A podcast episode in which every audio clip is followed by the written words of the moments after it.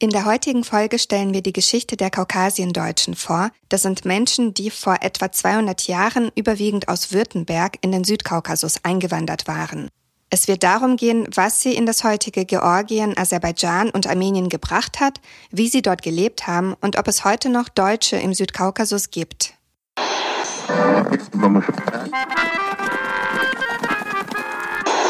Sie empfangen Radio Almata.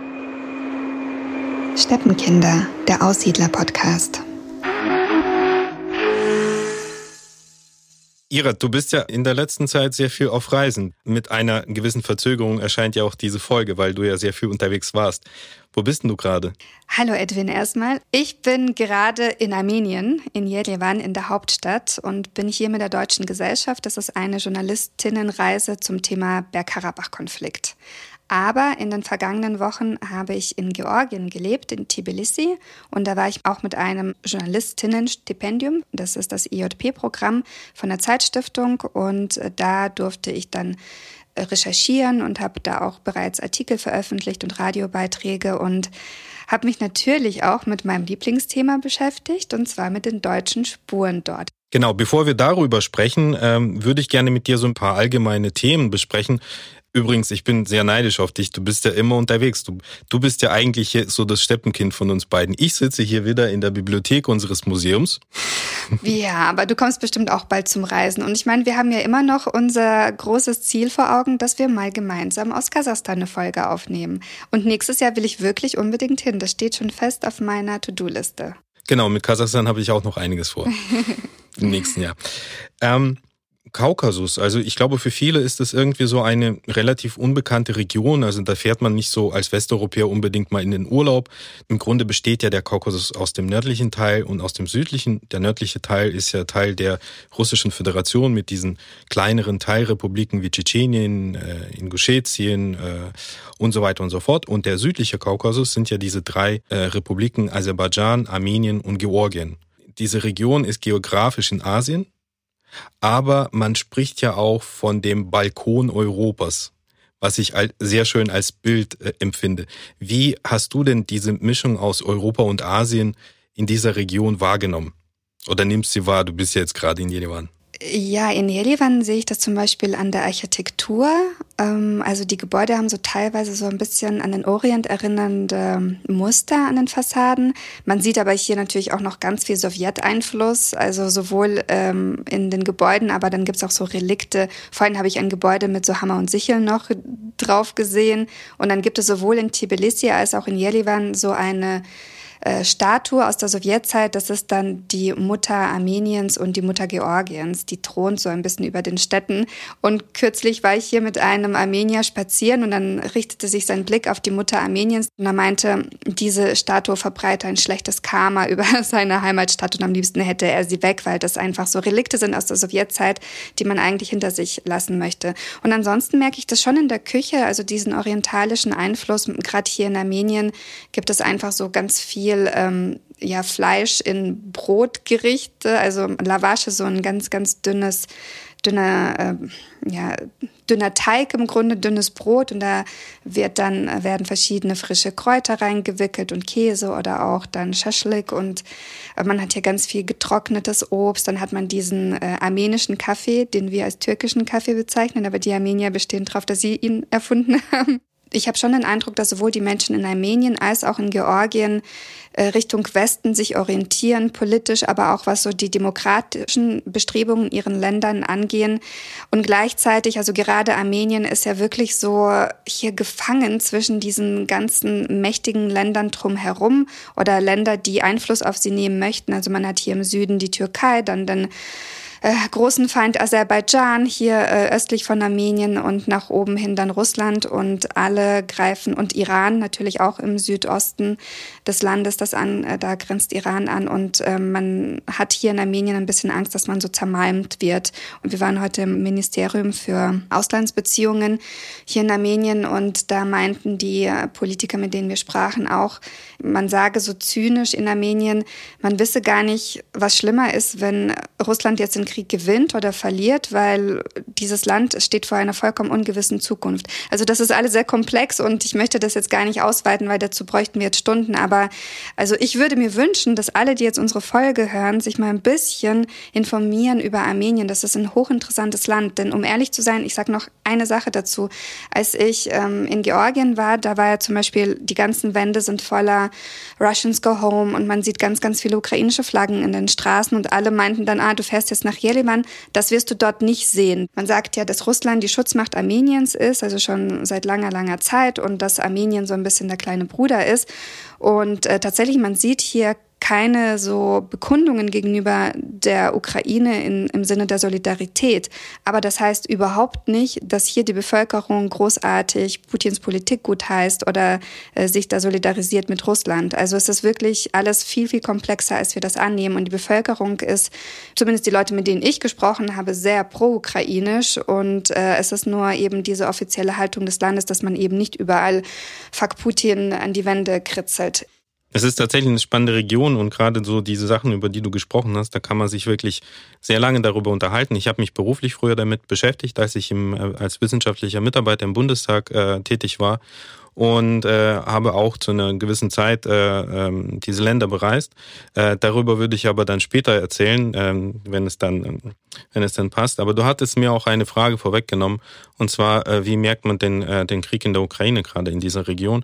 Du warst ja auch äh, länger in Georgien. Jetzt hast du gerade über Armenien erzählt, aber ähm, was ist denn dir so in, in Georgien aufgefallen? Wie, wie stehen Sie äh, gegenüber den Ukrainern und wie stehen sie gegenüber den Russen? Mhm. Also zunächst einmal sowohl in Georgien als auch in Armenien hört man wahnsinnig viel Russisch auf der Straße, weil seit Beginn des Krieges sehr viele Russen und Russinnen hierher gekommen sind. Also in Armenien offiziell sind es irgendwie 50.000 Menschen aus Russland, die hergekommen sind und in Georgien sind es offiziell etwas mit 113.000. Inoffiziell in beiden Ländern heißt es, es sind wahrscheinlich viel, viel mehr. Also ich habe mit vielen Russinnen in Georgien Georgien Interviews geführt, habe aber auch viel mit georgischen Menschen gesprochen und anfangs herrschte schon eine große Spannung. Es gab ja einen Krieg 2008 zwischen Georgien und Russland und seitdem sind ja zwei Regionen, das sind insgesamt ein Fünftel der Landesfläche in Georgien besetzt durch Russland, äh, Südossetien und Abchasien und man betrachtet die Russinnen im Land jetzt schon mm, so ein bisschen mit Argwohn und man weiß nicht so recht, möchte Putin uns dann vielleicht auch befreien, wenn dann so viele Russen im Land sind und so weiter. Also ähnliche Argumentationen wie das, was in der Ukraine passiert mit Luhansk und Donetsk. Aber mittlerweile haben sich diese Spannungen gelegt, weil man vielleicht verstanden hat, dass vor allem diejenigen Menschen aus Russland gekommen sind, die Putin nicht unterstützen. Also das habe ich so wahrgenommen und man kann frei Russisch sprechen. Dennoch sorgt es natürlich für eine nicht ganz so gute Stimmung, weil die Mietpreise extrem gestiegen sind, sowohl in Armenien als auch in Georgien. Das sind vor allem Menschen aus Russland, die genügend Geld haben, die sich das auch leisten können, auszuwandern. Und man teilt in beiden Ländern so in zwei Wellen. Es gab die erste Welle, das waren so Oppositionelle und eher so die Digital Natives, die ihr digitales Business aus dem Ausland fortsetzen. Die zweite Welle, die war jetzt nach der Mobilmachung Ende September, Anfang Oktober. Das sind tatsächlich auch Menschen, die vielleicht weniger politisch sind. Also da habe ich einige in Georgien kennengelernt, die interessieren sich eigentlich nicht für Politik, die haben einfach keinen Bock in den Krieg zu ziehen. Hier in Armenien ist die Stimmung gegenüber den russischen Menschen viel, viel freundlicher. Also das ist, äh, das, das spürt man, das merkt man definitiv und das habe ich jetzt auch in Gesprächen erfahren. Was ich sehr bewundere, äh, jetzt speziell an den Georgern, ist ja gerade dieser Umstand, dass äh, erst vor kurzem dieser äh, Eroberungskrieg Russlands in Georgien stattfand, übrigens auch kurz nach den Olympischen Spielen, also ähnlich wie in diesem Jahr. Ich will da jetzt keine bewussten Analogien ziehen, dass da ein Muster zu erkennen ist, aber in einer Zeit, wo die Menschheit irgendwie in dem Frieden den Olympischen Spielen gefolgt sind, äh, hat Russland dann Georgien überfallen. Und trotz dessen nehmen die Georgier russische Geflüchtete auf. Die hätten ja auch sagen können, wir nehmen niemanden auf. Ne? Also es gibt ja auch europäische Länder, die das auch äh, machen. Äh, also die baltischen Länder zum Beispiel oder, oder Polen, die sie äh, verweigern, sich äh, äh, geflüchtet aus Russland aufzunehmen. Aber Georgien macht es, trotz dieser schlimmen Erfahrung. Noch kurz eine Sache. Also in Georgien und auch in Armenien ist es ja auch so, dass russische Menschen visafrei sich ein Jahr im Land aufhalten können. In Armenien weiß ich es gar nicht so genau, aber in Georgien ist es definitiv so. Und manche georgische Bürgerinnen fordern ja, dass man eine Visumspflicht für russische Menschen einführt, aber die Regierung wird das nicht machen. Also man muss verstehen, die Menschen in Georgien sind pro-ukrainisch und eher gegen Russland und die Regierung aber, so inoffiziell ist er eher pro-russisch und das hat verschiedene andere Gründe. Deswegen, also sie werden weiterhin Russen und Russinnen aufnehmen und sie haben natürlich hier als ganz kleines Land, beide Länder sind ja winzig, im Südkaukasus natürlich auch Angst davor, dass Russland sie angreifen könnte. Genau. Aber lass uns doch über die Kaukasiendeutschen sprechen und den Bogen zurückfinden zu unseren russlanddeutschen Themen. Genau, du, du, du warst ja jetzt vor Ort da unterwegs. Äh, sind denn da noch irgendwie Spuren zu sehen oder was hast du da jetzt erfahren? Ja, ähm, verrate ich dir auch gleich. Es gibt äh, dazu einiges zu erzählen. Ähm, magst du uns vielleicht ganz kurz was zur Geschichte der Kaukasiendeutschen was erzählen? Weil ich glaube, den Part kannst du besser als ich. Ganz kurz. Ganz, ganz kurz. Also die Geschichte, wie du schon gesagt hast, die Geschichte der deutschen Siedler im, im Kaukasus beziehungsweise Kaukasien. Weißt du, wo der Unterschied ist zwischen Kaukasus und Kaukasien? Nee, aber ich habe, äh, als Katharina Dück mal in unserer, einer unserer Folgen Gast war, da habe ich gelernt, dass man auf jeden Fall Kaukasien-Deutsche sagt. Ja. Das sei wohl der richtige Ausdruck und nicht Kaukasus-Deutsche. Ja, ich glaube, das ist so dieser alte deutsche äh, etablierte Begriff für diese Region, genauso wie äh, man früher gesagt hat Moldawien und nicht Moldau. Genau. Und äh, in, insofern ist es so entsprechend. Und bei den, bei den Nachfahren dieser Siedler hat sich eben dieser Begriff durchgesetzt und die sprechen von sich als die Kaukasien-Deutschen und in der Wissenschaft hat sich dieser Begriff auch etabliert. Deswegen sprechen wir in diesem Fall von den Kaukasien-Deutschen. Und äh, die sind äh, vor 203 Jahren, vor 204 Jahren, sind äh, die Vorfahren dieser Menschen, die heute verstreut in Deutschland leben, aber auch zum Teil gibt es da wirst du wahrscheinlich noch dazu was erzählen. Noch in den Herkunftsgebieten gibt es noch Nachfahren von diesen Menschen, aber auch in Nordamerika leben eben Nachfahren dieser Menschen und die sind eben vor 200 Jahren in diese Region gekommen. Was war das für eine Zeit? Also was war, was war der Boden, auf den sie gestoßen sind oder der Kontext? Das war äh, die Zeit der imperialen Mächte in Europa, die um jedes freie, aus ihrer Sicht, Stückchen Land aus waren und ähm, sich gegenseitig überboten haben in Eroberung. Und der Kaukasus war halt eben so eine Grenzregion zwischen verschiedenen äh, Imperien und äh, da waren die Verhältnisse nicht aus, aus der Sicht der großen Mächte nicht so ganz geklärt und jeder wollte für sich diesen Kaukasus eben als eine natürliche Grenze sichern. Und äh, so hatte auch Russland eben äh, gegen das Osmanische Reich und das Persische Reich Kriege geführt, um den Nordkaukasus zuerst und dann den Südkaukasus zu erobern. So, das ist so dieser historische Kontext. Der Nordkaukasus war eher vom Osmanischen Reich geprägt und der Südkaukasus war zum Teil, also der östliche Teil Persien und der westliche Teil war dann vom Osmanischen Reich. Das, was wir heute eben als diese drei Länder bezeichnen, Georgien, Aserbaidschan und Armenien. Äh, die Eroberung des Nordkaukasus waren schon unter Zarin Katharina II., so ungefähr Ende 18. Jahrhundert. Der südliche Kaukasus wurde dann in den ersten Jahrzehnten äh, des 19. Jahrhunderts erobert. Das war ein sehr ziemlich, ziemlich bunter, vielfältiger, gemischter kultureller Raum von äh, unglaublich vielen Sprachen, von unglaublich vielen äh, verschiedenen ethnischen Gruppen und äh, religiösen Gruppen, die größtenteils friedlich miteinander gelebt haben. Also in zum Beispiel in in Yerevan oder in, in, in Tiflis, wobei also Tiflis oder Tbilisi. Was sagst du? Also ich sage definitiv Tbilisi, weil das die, der offizielle Name der Hauptstadt Georgiens ist und Tiflis ist ähm, ein Name, der nicht mehr offiziell benutzt wird. Das ist im Grunde so wie wir äh, Lemberg und Lviv haben in der Ukraine. Also deswegen, ich bin dafür, dass wir Tbilisi sagen. Okay, also Tiflis Aber, ist tatsächlich naja, die alte Bezeichnung. Theoretisch, das ist wenn, wie du, Kaukasien und Kaukasus. Genau, theoretisch, wenn du über Tiflis sprichst, ist es ja in dem Fall auch richtig, weil die württembergischen Auswanderer sind ja damals nach Tiflis gekommen und nicht nach Tbilisi. Also insofern gesehen ist das dann in dem Kontext richtig. Aber sag mal, wer ist denn da eigentlich ausgewandert aus Deutschland und warum? Ach so, ich, ich war noch nicht fertig. So, Moment, Moment. Was wollten eigentlich die russischen Zaren dort? Die wollten diese natürliche Grenze, die wollten ihren Machtbereich äh, ausweiten, damit sie da eine quasi eine bestimmte Vorherrschaft ausüben konnten und die Konkurrenten wegdrängen.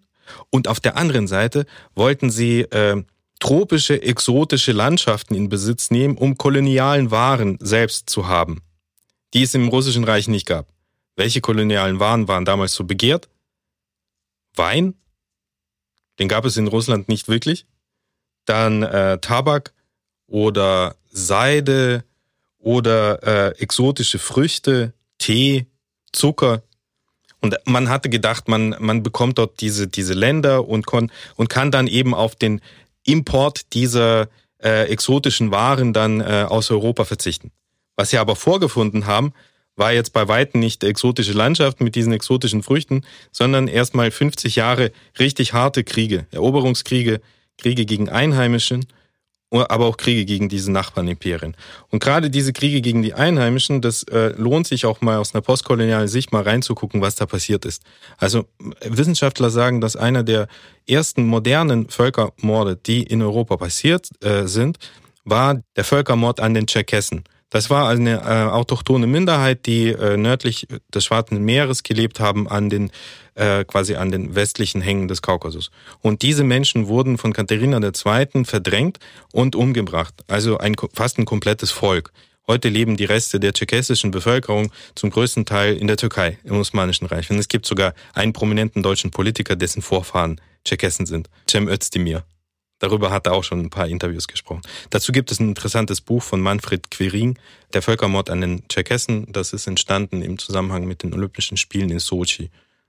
Es gab einen Gouverneur da im Südkaukasus, Jermola Feser, und ähm, für die Russen im 19., 20. Jahrhundert war das der Kriegsheld überhaupt. Der hat gegen Napoleon, ge Napoleon gekämpft. Er hat gegen die Osmanen gekämpft. Er hat die Perser äh, besiegt. Und er war der erste Generalgouverneur von diesem eroberten Südkaukasus. Für die Südkaukasier und überhaupt für die Kaukasier ist er als äh, der schlimmste Schlechter der ihrer Geschichte in Erinnerung geblieben. Und äh, dieser Mensch hatte er hatte sich nur abschätzig gegen die Kaukasier geäußert. Er hielt nichts von ihnen. Für ihn waren sie nichtsnutze und auch noch gefährliche äh, potenzielle Verräter. Und er hatte diese Idee gehabt, lass uns doch mal europäische Siedler äh, in den Kaukasus einwandern lassen. Genauso wie vor äh, einem, äh, vor zwei Jahrzehnten an der Wolga. Oder gerade in dieser Zeit sind die Schwarzmeerdeutschen eingewandert, so, als diese Idee aufkam. So, und dann hat er, äh, ähm, hat er den Zaren gefragt. Zar Alexander I. war damals an der Macht, das ist der Enkelsohn gewesen von Katharina der Großen. Ja, wollen wir vielleicht mal diesen, äh, dieses Kolonistenmanifest mal erneuern und uns in Deutschland nach neuen Kolonisten umschauen. So. Und jetzt kommt die andere Seite, also die deutsche Seite. Was war damals in den deutschen Ländern los? Wir sind so ungefähr im Jahr 1815. Was glaubst du, was die Leute damals so richtig Sorgen bereitet hatten, was, was in dieser Zeit so ja, problematisch also, war? Die hatten auf jeden Fall gute Gründe auszuwandern. Die napoleonischen Kriege lagen hinter ihnen, Hungersnöte, aber auch äh, Glaubensfragen, denn in Württemberg hatte sich eine Gruppe gebildet, das waren die Pietisten, das war so eine Art Sekte innerhalb der evangelischen Kirche. Und äh, diese Menschen hatten vor allem Grund auszuwandern, denn außerhalb der evangelischen Kirche. Deswegen nannt man oh, sie ja. Separatisten. Separatisten, genau. Und äh, ich, ich werfe das jetzt schon mal ein, weil ich das so verrückt finde. Diese Leute, also wir sind Anfang des 19. Jahrhunderts und diese Leute glaubten daran, dass 1836 äh, eine Rückkehr Jesu Christi stattfindet und dass dann das tausendjährige Reich Gottes beginnen wird. Und sie wollten unbedingt 1836 in Jerusalem sein, wenn das Ganze losgeht. Also, und sie waren aber gerade in Württemberg. Und genau. äh, kleines Problem, damals äh, hat man äh, die Christen dort leider nicht aufgenommen, also im Osmanischen Reich. Und dann dachten sie, na gut, dann gehen wir halt in die Nähe hin. Und dann kam das irgendwie ganz günstig, dass Zar Alexander I. gerade auch Leute für den Kaukasus anwarb. Und so haben sie sich dann in diese Richtung aufgemacht. Genau, und Zar Alexander I. war ja selbst so ein halber Schwabe. Ne? Also seine Mutter war die württembergische Prinzessin und seine Ehefrau war eine badische Prinzessin. Insofern war Alexander I. sowieso mit den Württembergern verbandelt und hat immer mitbekommen, was da los war. Und diese Separatisten haben damals eben, das waren die äh, Ruhestörer im, im, in Württemberg. Also man wollte sie loswerden. Und da hat sich eben diese Gelegenheit gut äh, angeboten, die äh, dahin abzuschieben. Und äh, diese Menschen, die sind äh, in mehreren Tracks dann äh, im Jahre 1817, 1818 dann über Bessarabien, über Odessa und dann über den Kaukasus, also über den Hauptkamm, dann äh, eben in diese Gegend eingewandert. Zuerst in die Nähe von äh, Tiflis. Und ähm, anschließend, als es keinen Platz mehr gab, hat man sie auch in den äh, muslimisch geprägten Regionen, die östlich davon lagen, also ungefähr zwischen äh, der heutigen Hauptstadt Georgiens und der heutigen Hauptstadt Aserbaidschans, Baku, also so in der Mitte des Südkaukasus angesiedelt. Und so sind damals ungefähr 3000 Personen äh, eingewandert innerhalb kürzester Zeit und haben ungefähr so zwei Dutzend Siedlungen gegründet, die man Schwabendörfer genannt hat und sie wahrscheinlich heute immer noch so heißen, oder? Ja, ich weiß gar nicht, ob der Begriff Schwabendorf noch so verbreitet ist, aber diese Dörfer existieren tatsächlich noch zum großen Teil. Sie tragen nur andere Namen. Also viele der württembergischen Einwanderer sind dann in Tiflis geblieben und ähm, die größte Siedlung aber war dann Katharinenfeld. Das ist ähm, ungefähr 60 Kilometer von Tbilisi entfernt, heißt heute Bolnisi. Und da haben dann bis zur Deportation, auf das Thema kommen wir gleich, also bis 1941 haben da allein in dieser Siedlung 6500 Nachkommen dieser schwäbischen oder württembergischen Einwandererinnen gelebt. Und ähm, die ersten Jahre der Einwanderung, die waren natürlich hart, wie es auch im Schwarzmeerraum war oder auch ähm, im Westen der Ukraine, wo meine Großeltern herkommen. Aber diese Württemberger haben sich dann ganz gut behauptet und sie waren vor allem erfolgreich mit Weinbau. Hast du dazu eine genauere Info? Wolltest noch, äh, ob das Ende der Welt kam? Genau. Ja, ich habe mich dann gefragt, also die sind ja dann ausgewandert und ich habe mich dann echt gefragt, 1836 war ja das große Jahr. Sie haben jetzt Jesus Christus erwartet. Also er ist offensichtlich nicht gekommen. Wie haben Sie denn darauf reagiert? Weißt du das? Sind Sie dann komplett hedonistisch geworden, haben nur noch Weinanbau betrieben, sich jeden Tag betrunken und wilde Ehe geführt?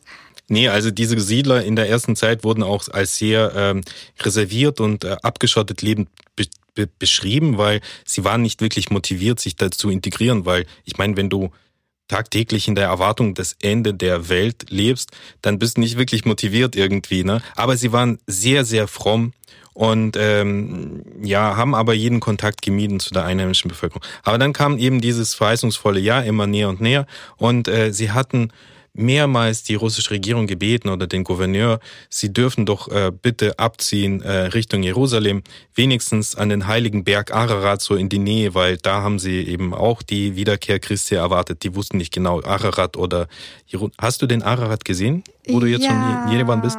ich habe den Ararat gesehen. Oh meine Güte. Mega, oder? Das ist richtig prächtig. Also der Berg ist ja, wenn du hier, äh, hier Levane so ein bisschen hügelig und wenn du so ein bisschen weiter oben stehst, kannst du von einigen Stellen aus ganz gut auf den Ararat blicken. Der ist so Luftlinie nur 20 Kilometer von hier entfernt, liegt aber bereits auf türkischem Staatsgebiet und dieser Berg ist ja über 5000 Meter hoch und das haut einen um. Man verbindet den Berg Ararat ja mit der Arche Noah und man sagt, dass die Arche Noah auf dem gestrandet sei und deswegen ist er auch für die armenischen Menschen ein heiliger Berg bis heute.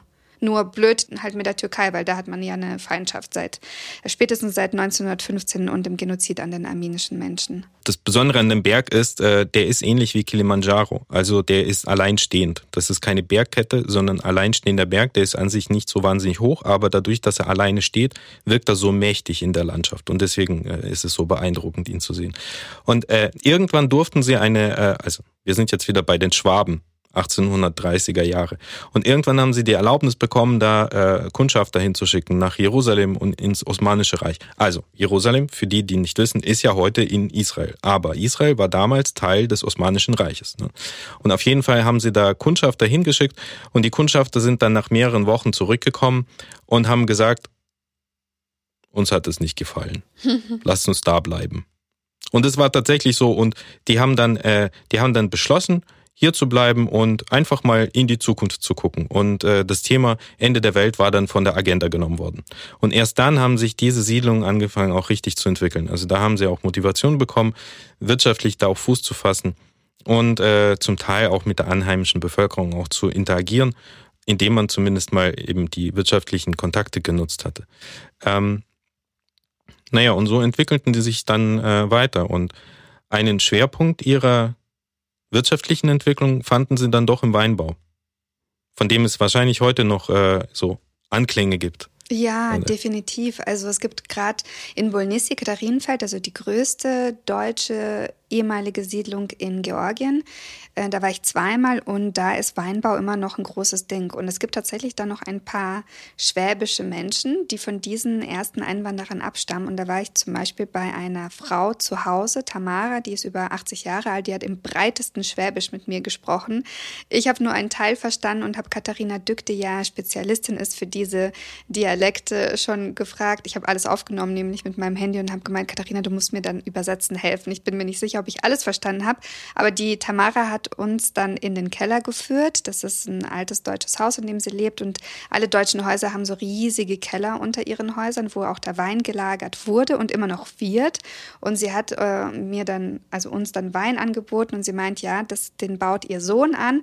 Und zwar in dem Wingert von der Mama, also wirklich so auf Deutsch auch gesagt. Und das ist, also Weinbau ist immer noch ein großes Ding dort. Und ähm, genau, damit wurden sie erfolgreich. Da muss man aber dazu sagen, also Wein im Kaukasus ist ja eigentlich ein Dauerbrenner. Wenn ich Führungen bei uns im Museum hier gebe, dann, äh, wir haben auch so eine Ecke zu den Kaukasiendeutschen und da sind äh, Flaschen von diesen früheren äh, Winzereien äh, ausgestellt. Also es waren Familienbetriebe, aber es gab auch Genossenschaften. Und dann erzähle ich immer, naja, eigentlich so Wein im Kaukasus ist ja wie Eulen nach Athen tragen, weil zumindest die Georgier erzählen, dass es wissenschaftlich belegt ist, dass auf dem Gebiet des heutigen Georgiens der erste kultivierte Weinanbau entdeckt wurde von Archäologen. Also das heißt, es gibt Weinanbau aus prähistorischer Zeit, aus der, aus der Bronzezeit, also nachgewiesen, dass Menschen da vor 3000 Jahren auch schon Wein gekeltert haben. Was die Deutschen aber gemacht haben, war in gewisser Weise wahrscheinlich so die ganze Sache mit einem marktwirtschaftlichen Sinn angegangen. Durch diese Zeit, die erste Zeit, wo sie alle in nahe Erwartung des äh, Endes der Welt verharrt sind, haben sie kaum irgendwie sich an wirtschaftlichen äh, Entwicklungen beteiligt, sondern haben wirklich nur äh, von der Hand in den Mund gelebt. Äh, und dann gibt es eine sehr schöne Legende, wie sie zum Weinbau gekommen sind. Und zwar, es waren reisende Tuchhändler aus Frankreich, die unterwegs waren von äh, Tiflis nach Persien, glaube ich, waren sie unterwegs. Aber auf jeden Fall ebenso vom Westen in den Osten, durch den Südkaukasus sind sie unterwegs gewesen. Und dann sind sie an dieser einen deutschen Kolonistensiedlung Helenendorf vorbeigekommen. Und das ist übrigens die äh, im Kaukasus die größte Siedlung gewesen der äh, Kaukasiendeutschen. Also die war noch größer als Katharinenfeld. Und dann haben sie sich dieses Elend angeschaut und haben festgestellt, dass sie mit den Menschen auch kommunizieren können auf Deutsch. Und dann haben sie denen gesagt, ja, warum baut ihr denn nicht Wein an? Das ist doch perfekte Gegend hier, um Wein anzubauen ja, einerseits waren sie nicht motiviert, andererseits waren sie wirklich sehr knapp bei Kasse. Aber sie waren irgendwie von diesem Impuls überzeugt, dass es sich lohnen könnte und haben aber angefangen, einheimische Rebsorten zu kultivieren. Also die haben jetzt nicht irgendwie den deutschen Riesling als erstes da angepflanzt und die deutschen Weinsorten, die sie aus ihrer Heimat kannten, sondern die haben das genommen, was dort an die klimatischen Bedingungen schon angepasst waren. Und haben sich das, also die haben ja eigentlich in einem muslimischen Umfeld gelebt, Muslime äh, haben ja mit dem Alkohol nichts am Hut. Aber es gab auch armenische Händler beziehungsweise auch armenische Nachbarn, die Wein angebaut hatten. Und diese armenischen Nachbarn haben georgische Weinsorten angebaut. Interessant, oder? Was für eine kulturelle Melange. Es ist mega Und, äh, spannend. Das ist äh, wirklich sehr spannend. Als ich da in dieses Thema vor einem Jahr eingetaucht bin, habe ich festgestellt, wie viel kulturelle Vermischung und äh, wie viel kulturellen Austausch es damals zu dieser Zeit gab. Eben aus dieser Idee, lasst uns doch wirtschaftlich irgendwie das mal ein bisschen entwickeln. Und was die Deutschen gemacht haben, die haben damals also diese, es gab die eine Familie Vorer, eine Familie Hummel und dann gab es später noch so eine Weingenossenschaft, Concordia hieß sie. Die haben diese ganze Sache eben so in einem, ähm, in einem modernen Sinne gestaltet und sind damit auch im Industriezeitalter angekommen. Also die haben diesen Wein, nicht nur Wein, sondern Spirituosen verschiedenster Art, auch Wodka, auch Weinbrand, Cognac, äh, später sogar Bier. Weißt du, woher sie den Hopfen hatten? Äh, nee, verrat's mir. Na, da, wo deine Vorfahren gelebt haben. Ah, aus Wolinien, also Nordwestukraine. Ja, Bier war eine große Sache in Tiflis. Da gab es eine große Bierbrauerei. Mhm. Und äh, dann haben sie auch, ähm, das passte auch sehr gut mit der Zeit zusammen, weil in am Kaspischen Meer in Baku ist ja der Ölboom ausgebrochen. Das heißt, das war so ein, ja, so ein Place to be. Da alle Menschen irgendwie so äh, waren auf der Suche nach Glück nach Baku gekommen, um auf diesen Erdölfeldern zu arbeiten. Und wir haben sich, meistens waren das, waren das ja Männer, wir haben sich dann die Zeit vertrieben ne, in den Trinklokalen. Und diese Trinklokalen wurden beliefert von den Familien Hummel und Vorer. Und es hatte nicht lange gedauert, bis sie dann äh, Dependancen im ganzen russischen Reich hatten. Und haben zu einem gewissen Zeitpunkt das war Anfang des 20. Jahrhunderts, vor der Oktoberrevolution, haben alleine diese zwei Familien und diese Weingenossenschaft haben zehn Prozent des Spirituosenmarktes im Russischen Reich äh, unter sich aufgeteilt. Zehn Prozent, stell dir das mal vor. Das ist Wahnsinn. Diese frommen Pietisten haben dafür gesorgt, dass die Leute nicht verdurstet sind mm. im Russischen Reich. Genau, du hast gerade Helendorf erwähnt. Das liegt ja heute in Aserbaidschan und ich weiß, dass du dort warst und ich möchte, dass du uns gleich mal deine Eindrücke schilderst. Ich komme jetzt ganz kurz darauf zurück, weil du hast mich gefragt, was sieht man heute vom deutschen Kulturerbe in Georgien? Und zum einen hatte ich den Eindruck, dass man etwas mehr sieht, als es in der Ukraine der Fall war. Und ich habe zu diesem Thema einen Professor in Tbilisi getroffen, Professor Oliver Reisner. Er leitet den Verein zur Bewahrung des deutschen Kulturerbes im Kaukasus und konnte mir diese Beobachtung auch erklären, denn er meinte, zum einen hat der Zweite Weltkrieg einfach nicht auf Kaukas südkaukasischem Boden getobt, wie das eben in der Ukraine der Fall war. Also man hat diese Besatzung nicht erlebt und so weiter. Das heißt, man hatte nicht so viele Ressentiments gegenüber den Deutschen. Und zum anderen hatten die Deutschen aufgrund äh, dieser Weineinbaugeschichte, aber auch aufgrund der kulturellen Einflüsse in Tiflis wirklich einen sehr, sehr guten Ruf in Georgien. Und das Spannende ist, so ein bisschen Nerdwissen. Äh, er hat mir erzählt, beziehungsweise Katharina Dück hatte mir auch davon erzählt, es gab die deutschen Tanten, was ja auch so ein äh, Beweis dafür ist, dass die Deutschen bis heute und auch nach dem Zweiten Weltkrieg einen richtig guten Ruf in Georgien hatten. Und zwar waren das so illegale Kindergärten in Privathäusern von Deutschen. Also 41, mal ganz kurz, 41 wurden fast alle Kaukasien-Deutschen deportiert nach Kasachstan und Sibirien. Das waren zu dem Zeitpunkt so knapp 50.000 Menschen. Und nur ganz wenige sind geblieben. Das waren vor allem Menschen, die eben mit Georgien, Armeniern, Aserbaidschanern verheiratet waren und keinen deutschen Nachnamen trugen und deswegen nicht auf Listen gelandet sind.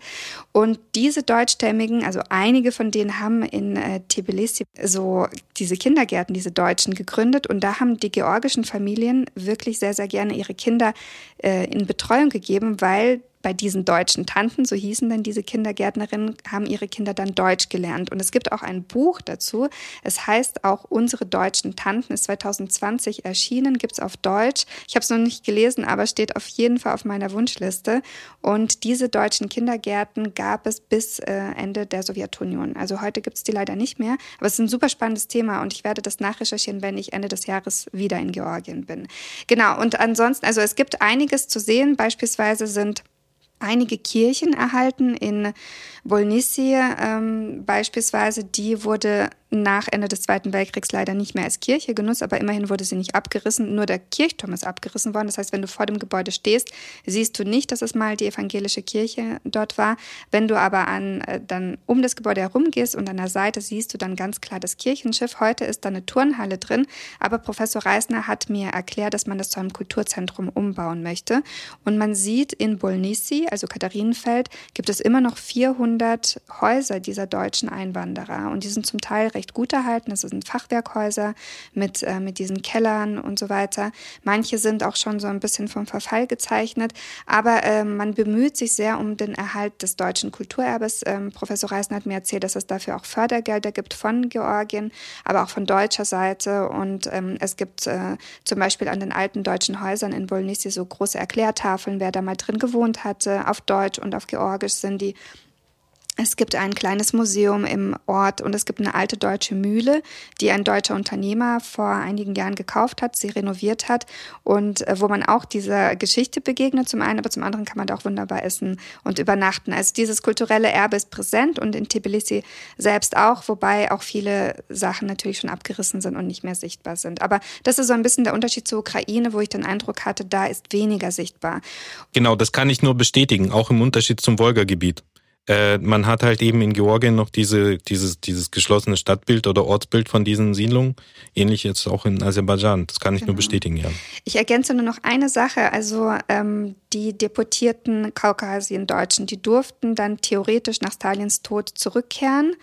Aber nicht exakt in die Siedlungen, aus denen sie kamen. Und insgesamt ähm, sind nur wenige zurückgekehrt äh, in den Kaukasus. Ich war bei einem Gottesdienst in Bolnissi dabei, da waren tatsächlich einige Deutschstämmige, aber die meisten waren aus Kasachstan und ähm, kamen aber ursprünglich aus der Ukraine. Also das waren gar nicht Kaukasiendeutsche, die zurückgekehrt sind, sondern andere Russlanddeutsche. Also es gibt eine Handvoll echter Kaukasiendeutscher Menschen noch in Bolnissi und in den anderen Dörfern, aber insgesamt in Georgien spricht man von ungefähr 2000 Menschen und in Georgien vor dem Zweiten Weltkrieg waren es so über 20.000.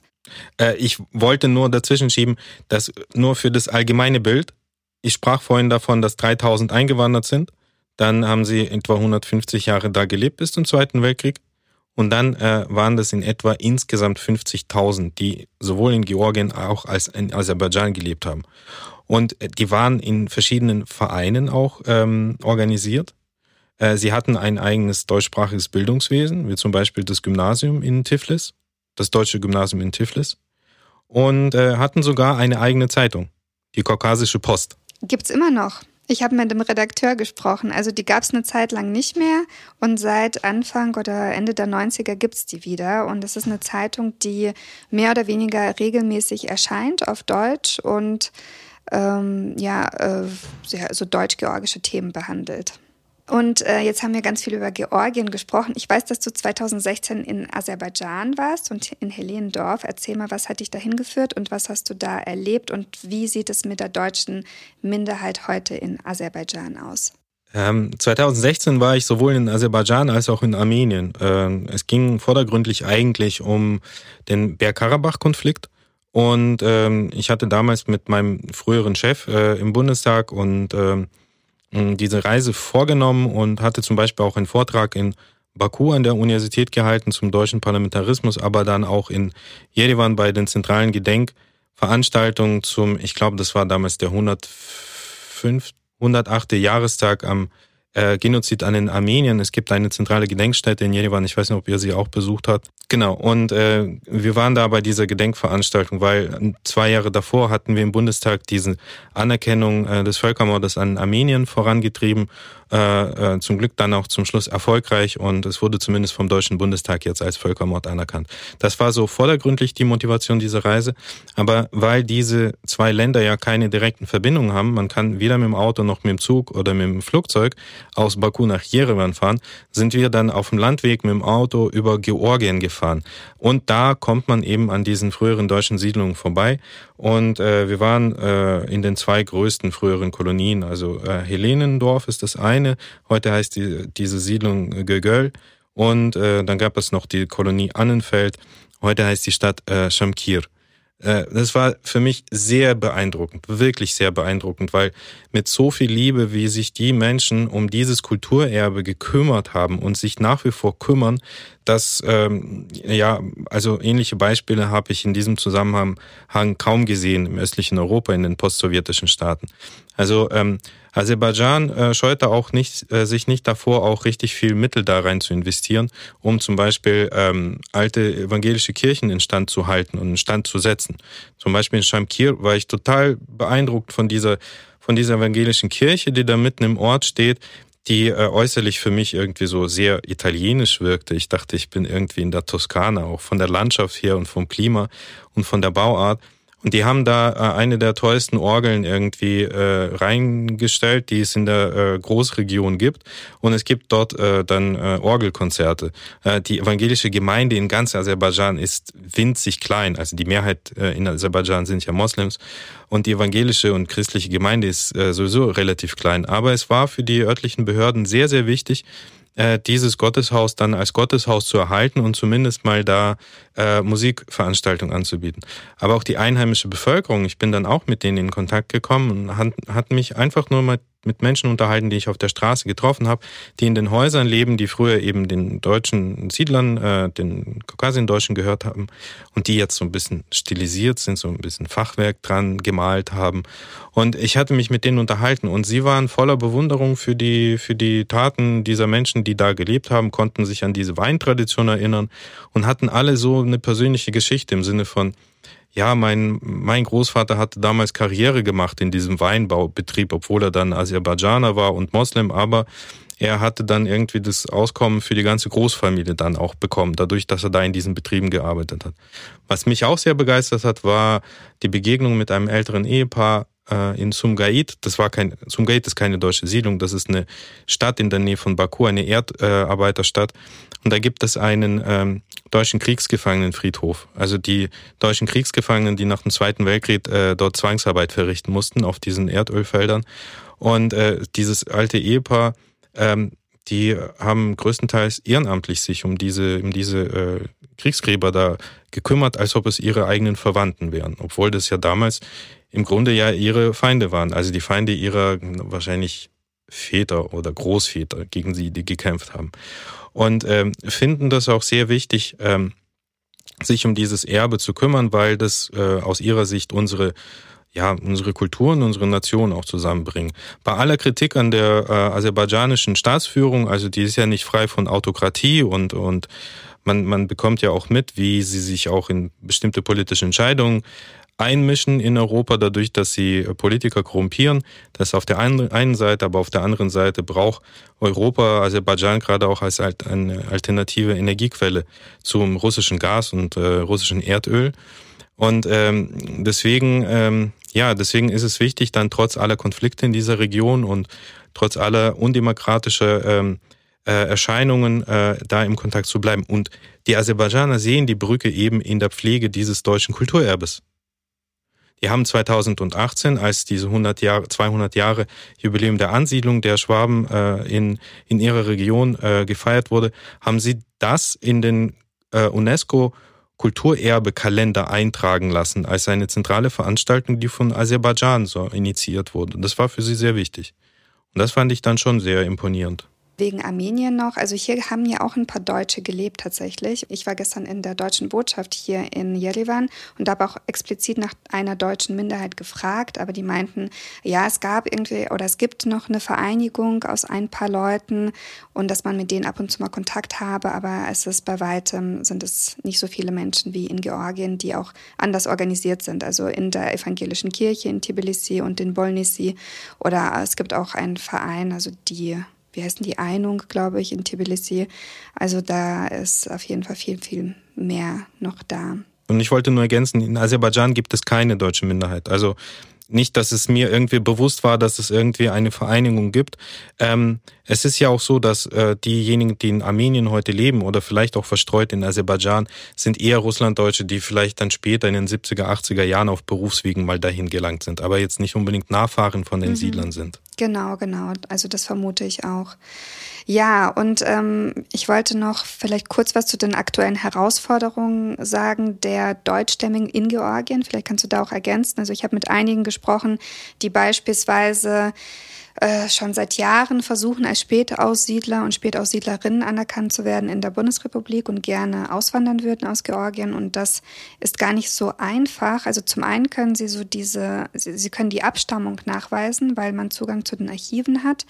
Aber das andere ist, also es hat mir zumindest ein Mann gesagt, und ich weiß nicht, vielleicht kennst du dich da auch ein bisschen besser aus, er meinte, er kann dieses Deportationsschicksal nicht nachweisen, was halt auch für die Anerkennung wichtig sei, weil seine Großmutter wurde nicht deportiert. Sie war eben mit einem, ich glaube, ich, ich glaube, Georgier verheiratet und deswegen ist sie auch da geblieben und die gesamte restliche Verwandtschaft wurde nach Kasachstan deportiert und die sind dann alle irgendwann mal Anfang der 90er nach Deutschland ausgewandert. Sie haben auch Kontakt, obwohl der Kontakt dann unterbrochen war über Jahrzehnte zwischendurch und sie schaffen es aber eben nicht anerkannt zu werden, also trotz Sprachtest und so weiter. Also das sind so Herausforderungen, von denen mir die Menschen, die deutschstämmig sind, in Georgien erzählt haben. Es ist natürlich irgendwie vom Einzelfall abhängig. Da müsste man sich natürlich die Sache genauer angucken. Aber ähm, die Menschen waren trotzdem nicht frei von Sonderaufsichtpflicht. Ja. Äh, Das heißt, äh, wenn man Deutscher war, musste man sich dann bis 1955 bei den örtlichen Sicherheitsbehörden immer wieder melden und war unter deren Beobachtung. Und das wird auch als Kriegsfolgenschicksal auch anerkannt. Wo wir gerade bei diesem Thema sind und vorhin nicht darüber gesprochen haben, um vielleicht mal einen Namen von ähm, Kaukasiendeutschen zu nennen, die äh, viel, viel Wichtiges als Literatin geschaffen hat und wirklich viele interessante Spuren auch, äh, Zeugen, äh, Zeugnisspuren auch hinterlassen hat, ist äh, Nora Pfeffer, die Dichterin und die äh, Autorin, die dann äh, den größten Teil ihres Lebens dann in der Deportation in Kasachstan verbracht hatte. Und ähm, gerade über ihr äh, Repressionsschicksal. Sie war in Lagern, sie war in vielen Lagern und hatte wirklich Schweres erlitten. Viele, also die meisten haben damals Schweres erlitten, aber sie war eine der wenigsten, die ist, äh, die ist ungeschminkt und sehr direkt darüber gesprochen hat. Und es gibt äh, Zeitzeugengespräche mit ihr, aufgenommen bei einem Projekt der Bundesstiftung Aufarbeitung auf deren Internetseite. Verlinken wir in den Show Notes. Habe ich übrigens gehört. Großartig. Das hat mich so beeindruckt. Diese Frau ist unglaublich. Also da, da kriegt man Gänsehaut, wenn man dem zuhört, äh, ihr zuhört, wie sie das erzählt. Und äh, sie war ja auch äh, verheiratet mit einem Georgier, der zu diesem Zeitpunkt ähm, an der Front war, aber es hat sie trotzdem nicht davor geschützt, äh, deportiert zu werden und dann in ein Arbeitslager zu kommen. Und äh, das kann man wirklich nur empfehlen. Also überhaupt auch ihre, ihre Lyrik und ihre, ihre Literatur. Ihr wurde jetzt auch ein Literaturpreis äh, gewidmet. Ja, genau, der Nora Pfeffer Literaturpreis. Das ist vom, von den Nürnbergern, nicht? Oder wer lobt den aus? Ja, ja, Bayerisches Kulturzentrum der Deutschen aus Russland, genau. Die haben diesen Preis gestiftet. Ich habe mich total gefreut. Ich habe kürzlich gesehen, dass Katharina Dücken tatsächlich gewonnen hat, äh, unter anderem. Und das ist äh, mega schön. Also Katharina Dück, die Folge mit ihr, da müsst ihr mal gucken. Ich weiß nicht, sie war relativ am Anfang bei uns Gast. Eine unglaublich tolle, beeindruckende Frau, die eigentlich sich eher mit den Dialekten im äh, Südkaukasus beschäftigt, aber die auch äh, Gedichte schreibt und auch einen Roman mal angefangen hat zu schreiben, aber ich glaube, sie ist immer noch nicht fertig. Übrigens, was ich noch sagen wollte, wir haben ganz viel darüber gesprochen, dass diese Einwanderer aus Süddeutschland hier im Südkaukasus vor allem landwirtschaftlich tätig waren. Das stimmt auch. Aber das waren ja auch ganz andere Leute. Also gerade die, die in Tiflis gelebt haben, die, das waren äh, Apotheker, das waren Bäcker, das waren Leute, die im industriellen Bereich Großes geleistet hatten für Tiflis und für Georgien. Also es waren wirklich ganz, ganz unterschiedliche Spezialisten. Unter anderem, also ich habe das dir ja erzählt und äh, hin und wieder erzähle ich das auch, wenn ich jetzt nicht Kulturreferent für Russlanddeutsche geworden wäre, wäre ich Archäologe geworden.